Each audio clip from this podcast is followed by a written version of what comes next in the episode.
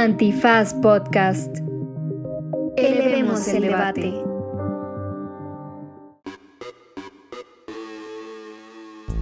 Buenos días, buenas tardes, buenas noches, bonita madrugada o cualquiera que sea la circunstancia dentro. A ver, a ver, a ver, a ver. Este programa nos toca a nosotras. Así que empezamos de nuevo.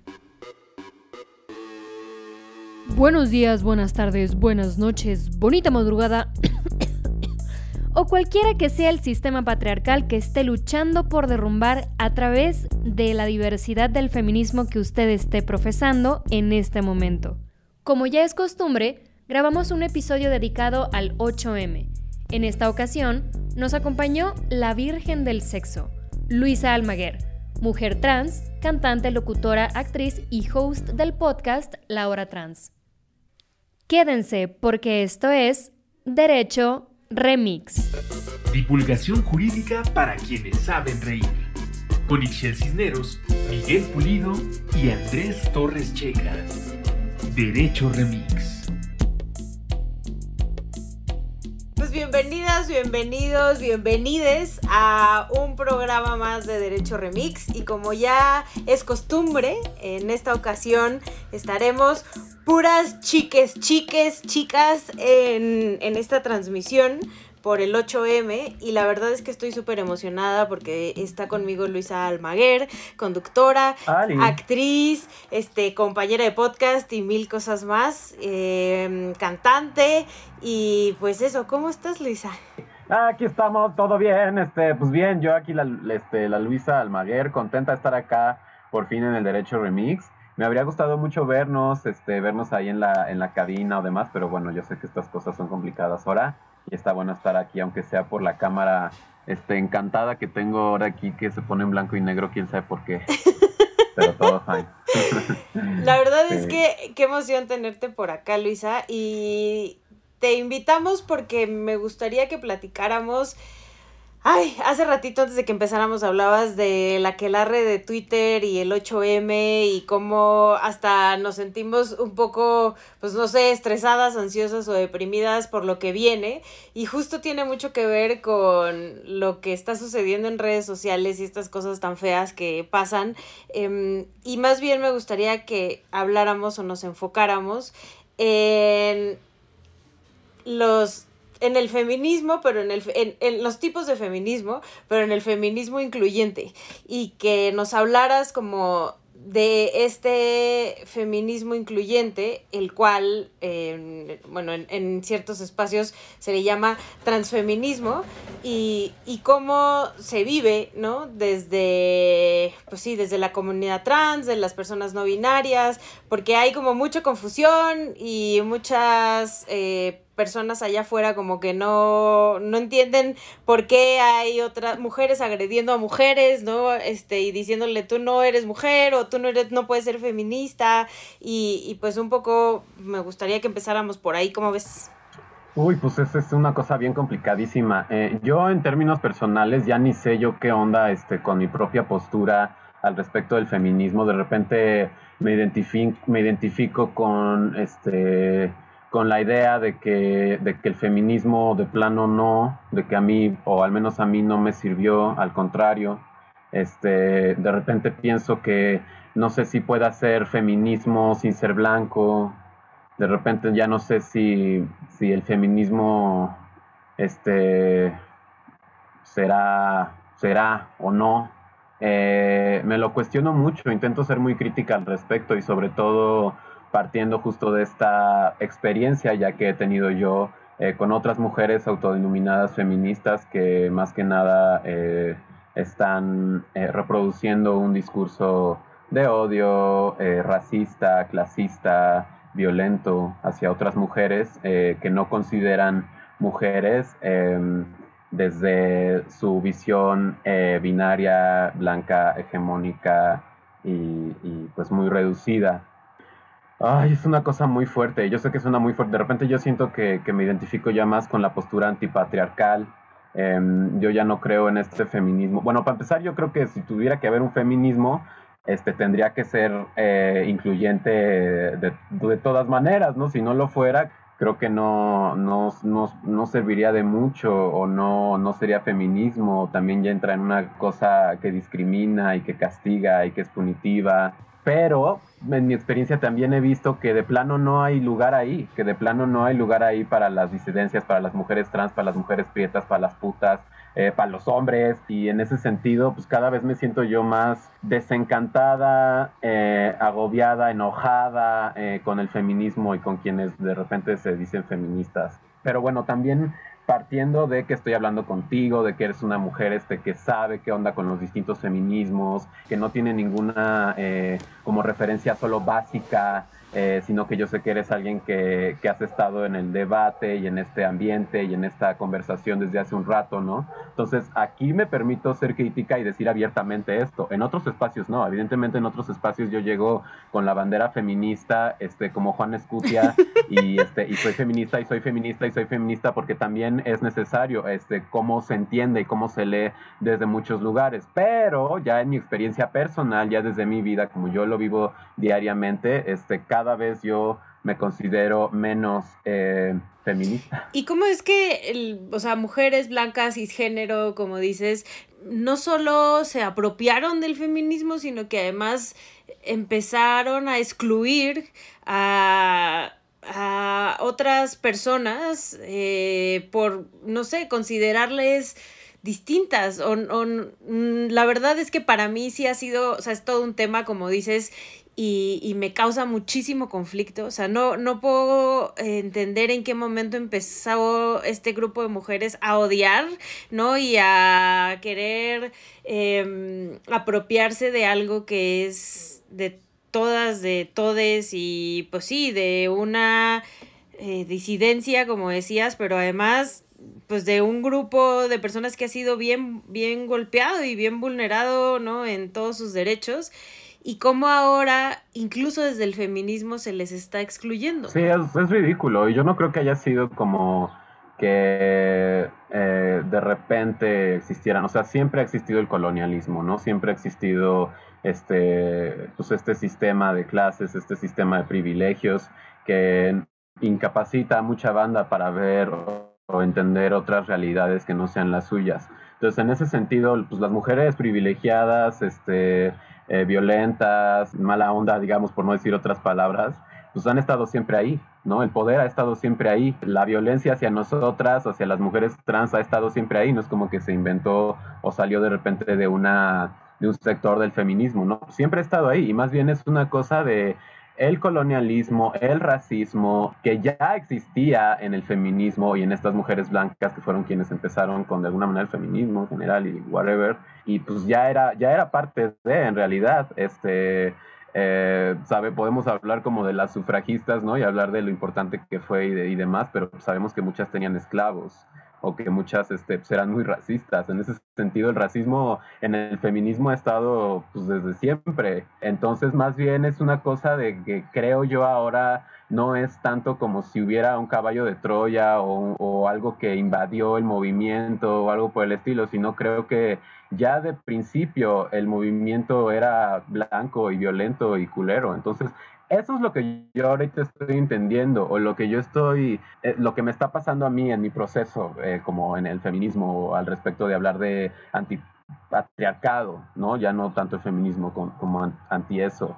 Eh, pero de repente sí me doy cuenta que ya tenía un buen rato y bueno, lo vemos ahora con las intelectuales feministas de las últimas décadas que bien pensábamos estaban de nuestro lado, eran mujeres este, pues que no tenían prejuicios al respecto de la clase, de los cuerpos, de las disidencias, y pues ya está más que probado que al menos en México este, la mayoría de las feministas eh, que eran destacadas en el siglo pasado y en las décadas pasadas, eh, pues se han vuelto eh, hacia este discurso transodiante, blanco, de no entender, prepotente, mamón, elitista. Pues esa mala onda siempre ha estado ahí, yo creo, más bien siempre ha estado ahí, pero ahora pues está más, es más confrontado, pues también no, hay banda que no quiere soltar el poder y no quiere soltar los medios y no quiere soltar el privilegio y no quiere soltar muchas cosas eh, pues que todavía les conviene y que de alguna manera el feminismo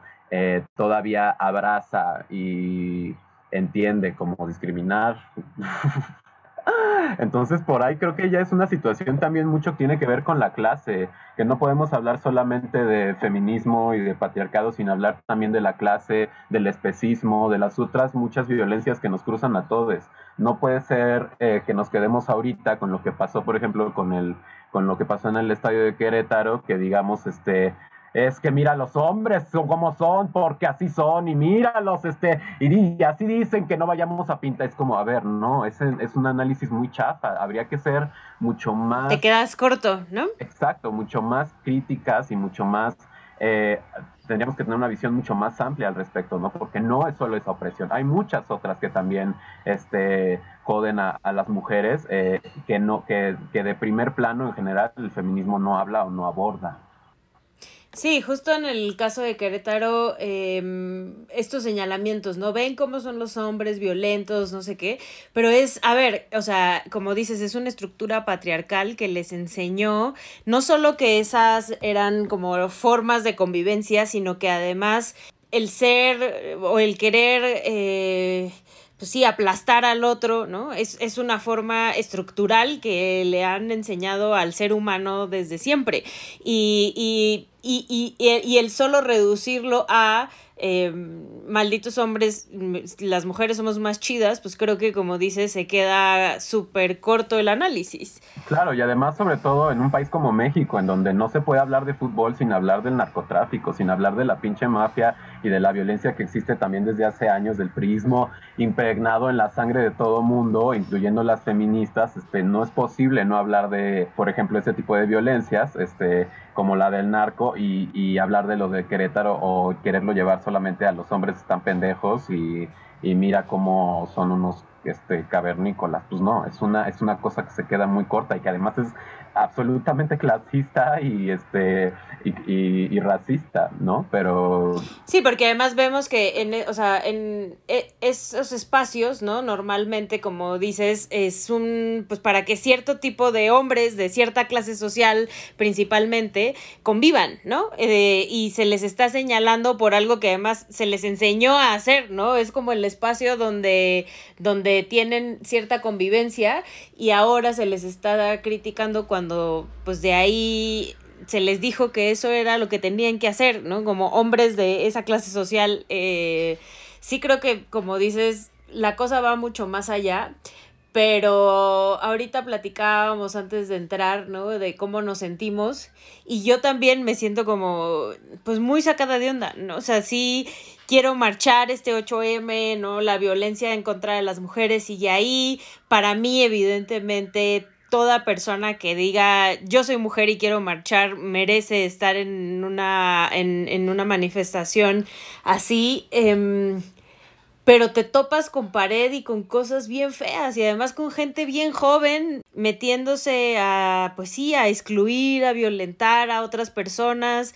E incluso hemos visto cómo ya, eh, sobre todo eh, colectivas eh, de mujeres trans han dicho no vamos a marchar, no, no vamos a marchar porque ese espacio nos está violentando y, no tenemos por qué ir a, a confrontar cuando nos están excluyendo, ¿no? Y nos están violentando desde antes siquiera de decir que vamos a ir.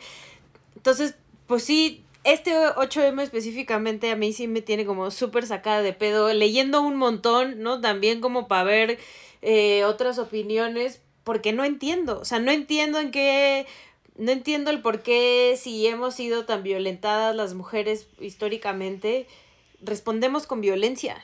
¿No? lo sé. Bueno, creo que es, creo que depende, ¿no? O sea, no creo que la violencia esté como del todo de la verga, o sea, de repente ver todos estos actos que pueden considerar vandálicos o violentos en el metrobús, en las calles y demás, eso me parece que está perfecto, me parece que está bien, pero de repente como Ah, no, a mí también. No violencia contra otras mujeres. pero esa violencia de mujeres hacia otras mujeres siempre ha estado ahí y tiene que ver con este sesgo de la clase y el color y, y el privilegio. Entonces, más bien creo que es, eh, sí, como, como hacer ese análisis al respecto de si somos mujeres, pero qué es lo que nos hace distintas. Y no solo eso, habrá cosas por las que yo incluso pondría el cuerpo, ¿no?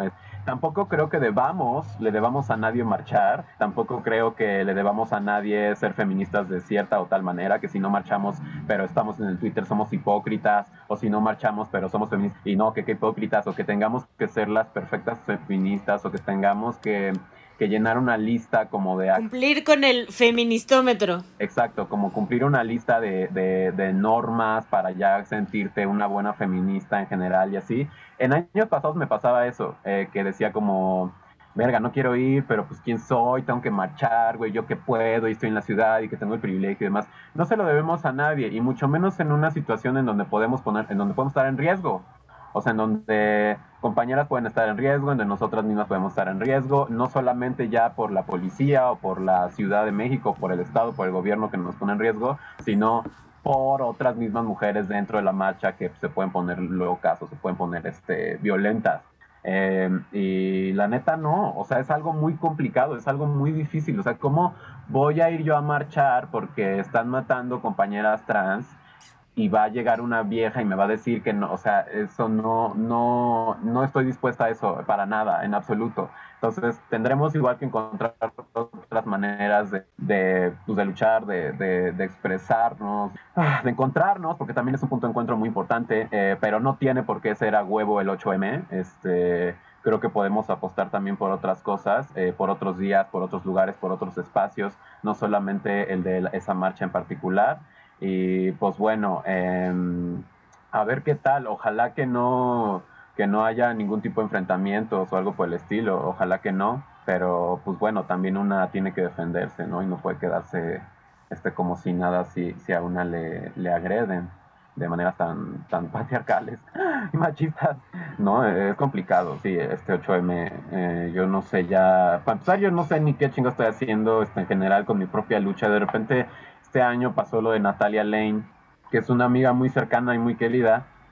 y Terrible. Yo estaba aquí cuando en las noticias cuando pasó lo de Natalia y no lo podía ni creer. Yo me acuerdo que me fui como en shock y todavía un poco no lo puedo entender y no lo puedo como acomodar en mi cabeza y me pregunto qué chingo estoy haciendo, qué, ¿para qué estoy haciendo lo que estoy haciendo si de todos modos a mi amiga puede llegar un imbécil con cuchillo o con una pistola o lo que sea y eso sigue pasando? Eh, tendré que hacer otra cosa, no sirve, no sirve lo que he hecho, eh, ¿qué más puedo hacer? Tenemos que, que, que, que, o sea, como que me, ante esas situaciones tan extremas, pues me siento muy desesperada, muy sola, muy triste, muy desolada. Y siento que no ha sido suficiente, eh, pero tampoco tengo la respuesta más que lo que más a la conclusión que a la que más pude llegar fue pues bueno necesitamos definitivamente autodefensa no necesitamos saber cómo cómo agarrar un cuchillo cómo meter un golpe cómo zafarnos de que alguien nos quiera ahorcar. Creo que eso ya empieza a ser vital en la cuestión de feminismo, no sé, la autodefensa, em, porque va a haber que poner el cuerpo y vamos a tener que estar preparadas para eso, tener que ser fuertes tal cual, así lo pienso tal cual. Es algo horrible, pero esa fue como mi conclusión, como bueno, y en dónde nos vemos los domingos para empezar a hacer em, llaves, saber desarmar a un güey con una pistola.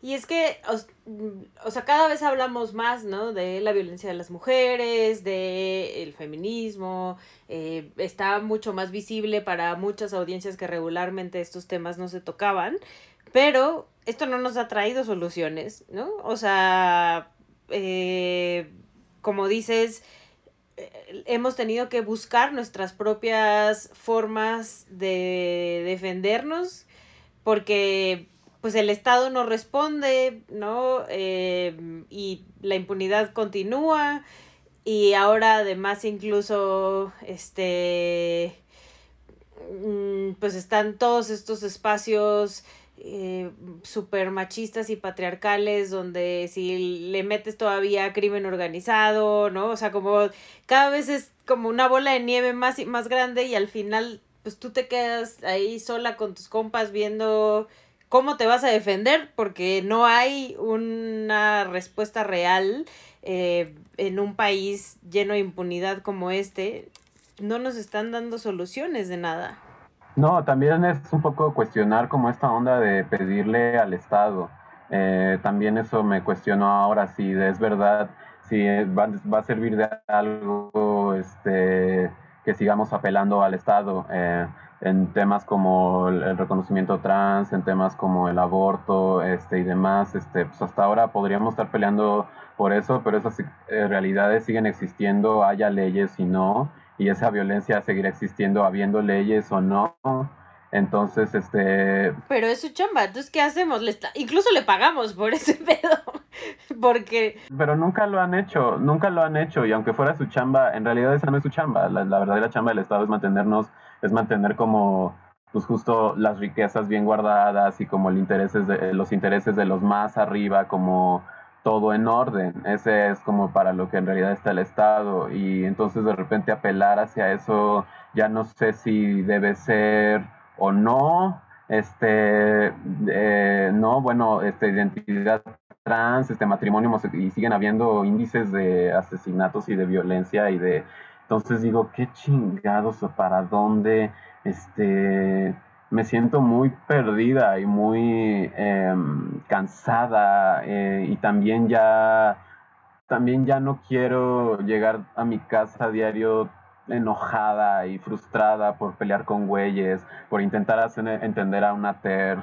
eh, por intentar hacer entenderle a alguna amiga blanca, por intentar este, explicar mi experiencia trans, por, ya estoy harta de eso y también estoy harta del femistómetro y de tener que ser una buena feminista y de ser pelada solamente también para hablar de este tipo de cosas de una cierta manera. De repente ahorita quiero más hacer comedia, eh, fumar mota, eh, estar con un chingo de güeyes, con todos los que quiera, dejar de tener tanta culpa eh, que tuve y que también el feminismo alimentó eh, toda mi culpa de ser una básica, de ser una mala mujer, de ser una misógina, de ser una estúpida. Eh, todo eso como que ya estoy harta y todo eso me lo trajo no solamente el patriarcado y el abrir los ojos y demás, sino también la manera en lo que lo hice y en la que me acerqué a eso, que fue el feminismo. Entonces creo que debe haber otras maneras eh, que tengan que ver con comunidad, que tengan que ver con, con también ya darle la vuelta a la cuestión de género, con, pero pues estamos muy en lo, en lo o sea, en, lo, en los medios se sigue hablando si el lenguaje inclusivo va o no va, ¿me entiendes? Entonces se queda tan chiquito el discurso, incluso el discurso de las peticiones al Estado se queda tan pequeño en comparación a nuestras realidades e inquietudes que, que ahorita estoy en un plan de váyanse todos a la verga, son unas pendejas, unos pendejos, este, y no saben nada y ya me voy con mis perros a encerrar y de todos modos siguen comiendo carne, idiotas.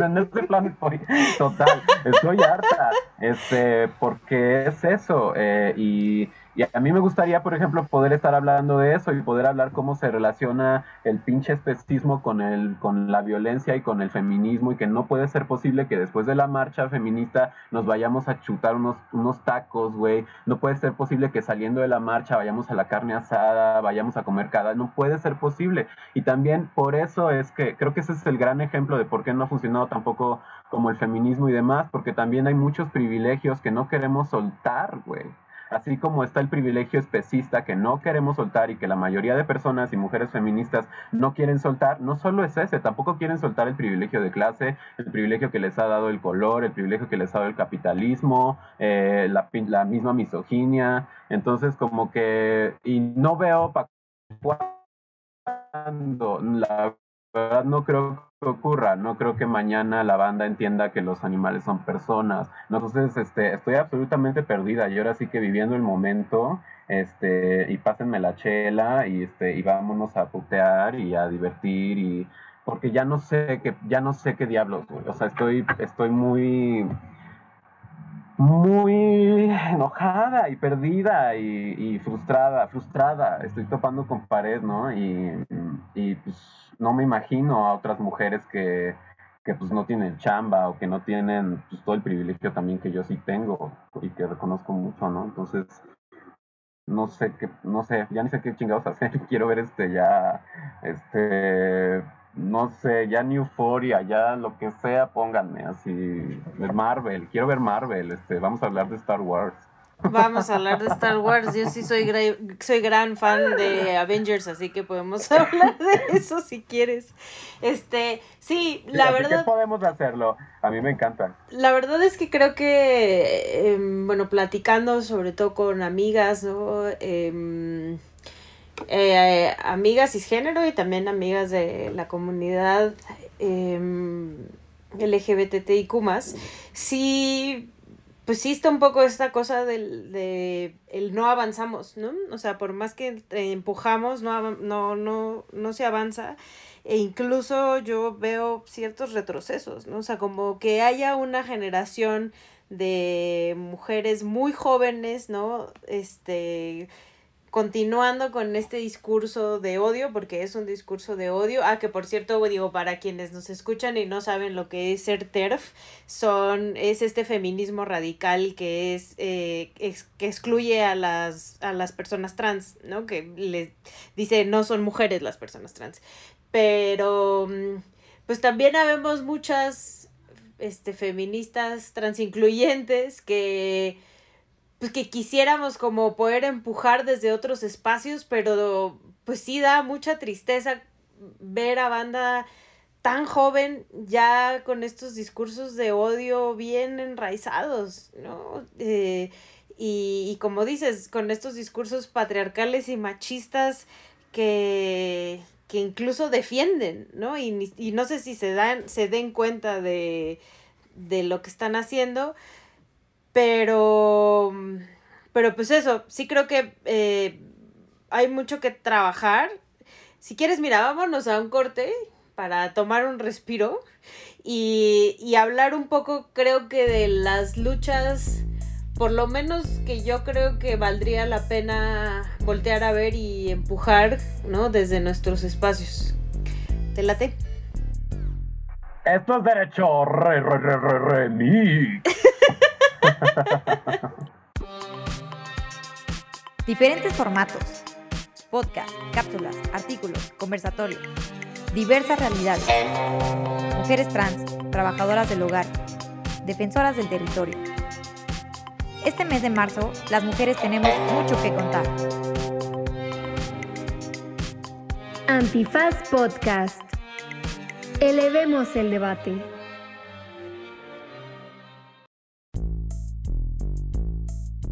Regresamos a Derecho Remix. Eh, soy yo, soy Ixchel Cisnero Soltero y está conmigo la maravillosa Luisa Almaguer, que me ha hecho pensar muchas cosas y repensarme muchas cosas desde mi privilegio, como bien este, lo decía ella. Y también me gustaría que habláramos pues, de estos espacios de lucha, ¿no? Este, de estos espacios de, pues sí, de, de empuje hablabas hace un momento, ¿no? De las defensoras que han sido agredidas de, de la comunidad trans.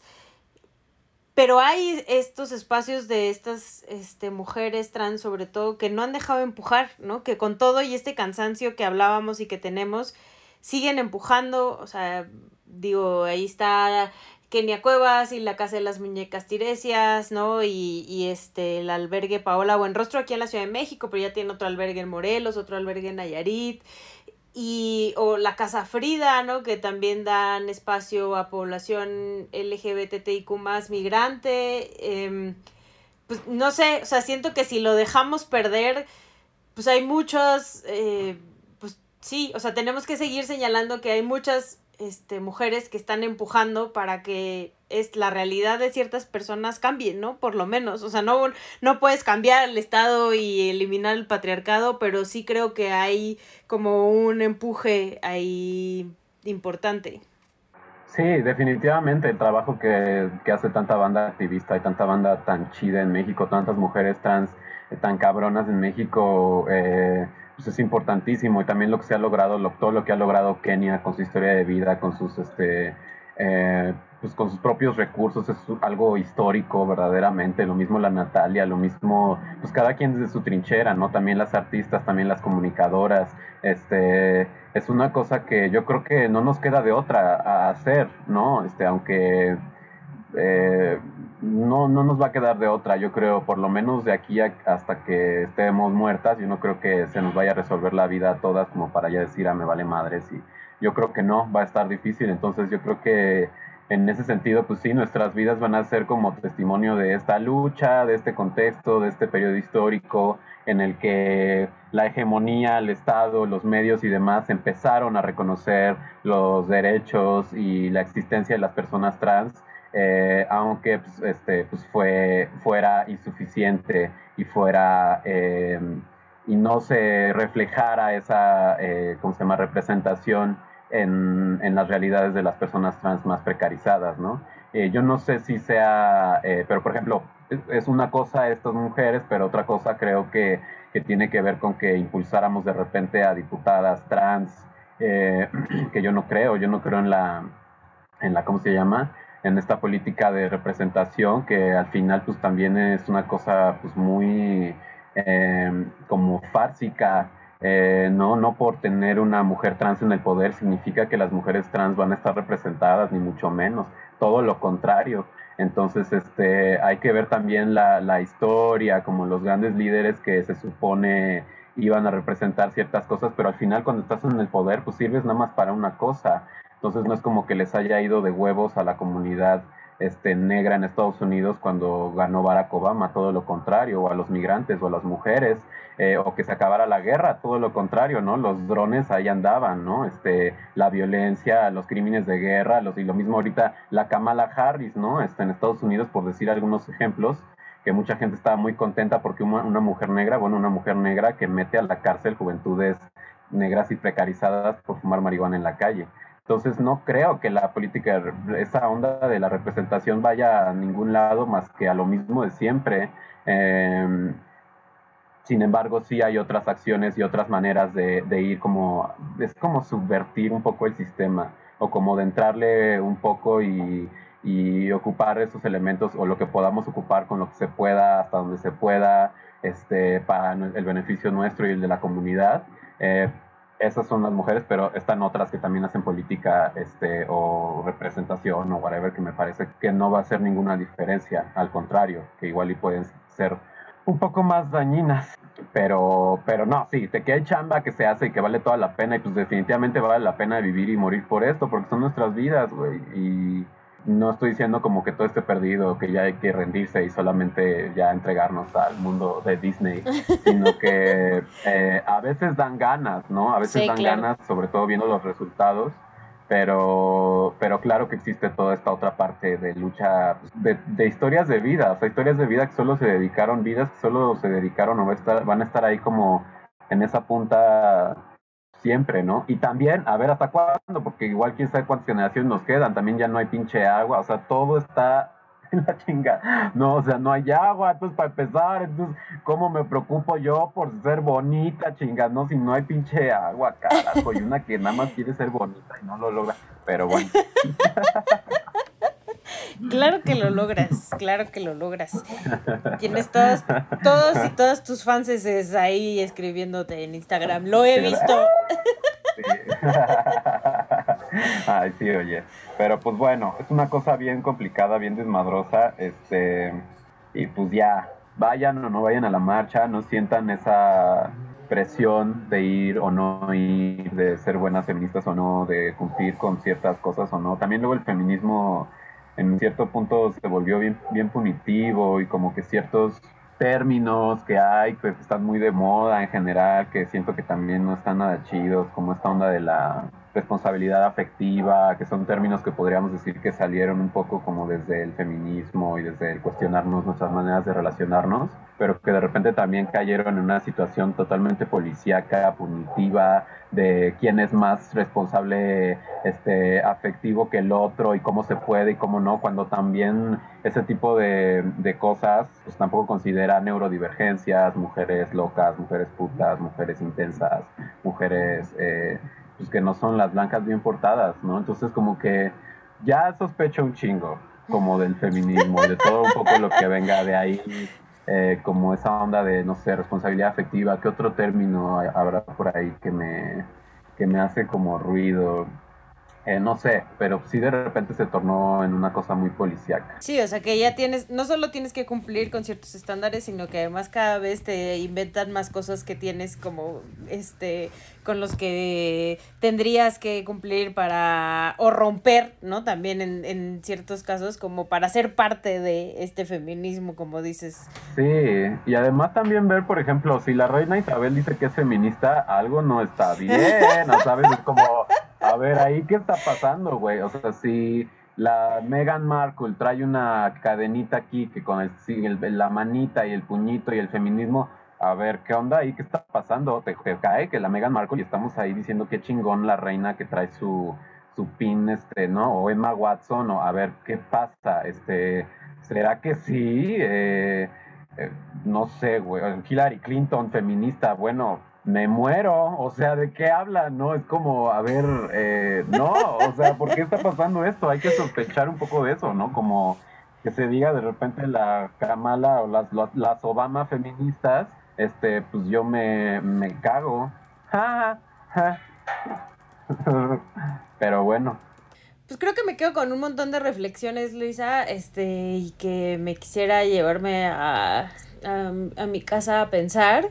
Yo creo que, o sea, no estoy dispuesta todavía como a soltar al feminismo, este, a este feminismo incluyente y no solo transincluyente, sino también, eh, como dices, especista, eh, que no sea un feminismo de clase, ¿no? O sea, como que creo que que todavía no estoy lista para soltarlo así tan fácil, ¿no? Y dejárselos a, a todas estas eh, mujeres eh, pues sí, clasistas, racistas, violentas, eh, etcétera. Y, y, creo que hay muchísimo por trabajar, ¿no? Pero, pero me encantaría pues buscar como estos espacios de diálogo, de escucha, que también ya no existen, o existen muy pocos, ¿no? Donde, donde realmente estemos dialogando, realmente estemos escuchando a la otra, al otro, em, sin juzgarle y sin quererle imponer nuestro pensamiento. Y, y, yo no sé si lo sepas, pero en Derecho Remix tenemos una costumbre de que al final recomendamos algo para las personas que nos escuchan. Puede ser un podcast, puede ser este un libro, puede ser una serie, puede ser lo que tú quieras. Em, entonces, pues no sé si le quieras recomendar algo a la banda para que lea, escuche, vea. Em, Además de que te escuchen a ti en Spotify. A mí todo lo que puedan, todo lo que se pueda, hay que pagar las croquetas los niños.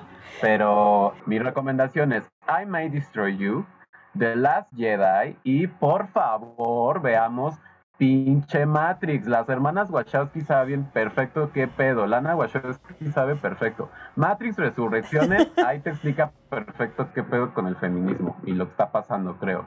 Y pues es también momento de de este, se puede una morir y volver a nacer. Lo mismo el feminismo, una no tiene que ser la misma todos los días, no estamos condenadas a ser la misma todos los días, se puede resurgir, se puede renacer, este, y eso es lo que yo le deseo a, a, este feminismo, este, pues, un, un, renacimiento, pero para eso primero pues, se tiene que morir.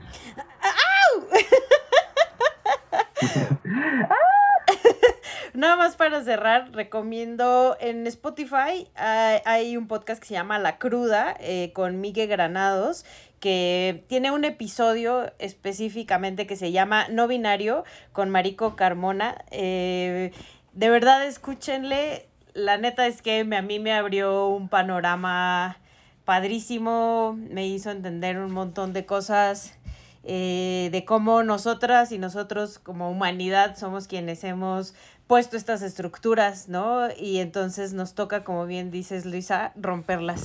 Muchísimas gracias por acompañarnos a Derecho Remix, de verdad un gustazazazazo. Y pues eso, seguimos empujando donde se pueda y luego invitas a las chelas y al churro y a ver pelis. Ay, claro. El toque, este, oigan, síganme en mis redes, estoy en el Instagram como arroba almaguerluisa, a veces subo nudes y así, entonces sí, les, conviene, un montonal y también escúchenla en Spotify porque además canta hermoso. ¡Chao! Derecho, re, re, re, re, re. Me encanta. Divulgación jurídica para quienes saben reír. Con Ixel Cisneros, Miguel Pulido y Andrés Torres Checa. Derecho Remix.